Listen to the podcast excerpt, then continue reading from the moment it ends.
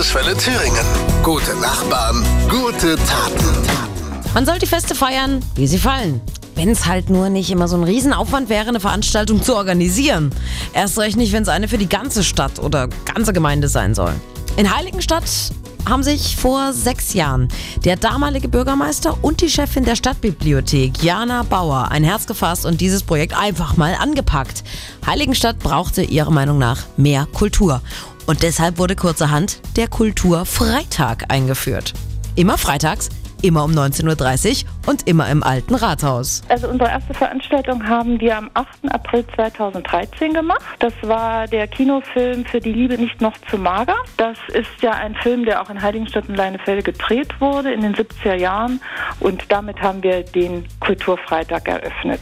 Seitdem gab es aber nicht nur Filme am Kulturfreitag zu sehen, es gab auch Konzerte, Lesungen, Märchenabende und alles stellt Jana Bauer mit ihrem Team eben auf die Beine. Auch kommenden Freitag wieder. Da kommt der Herr Wollenhaupt aus Berlin. Das ist ein Liedermacher.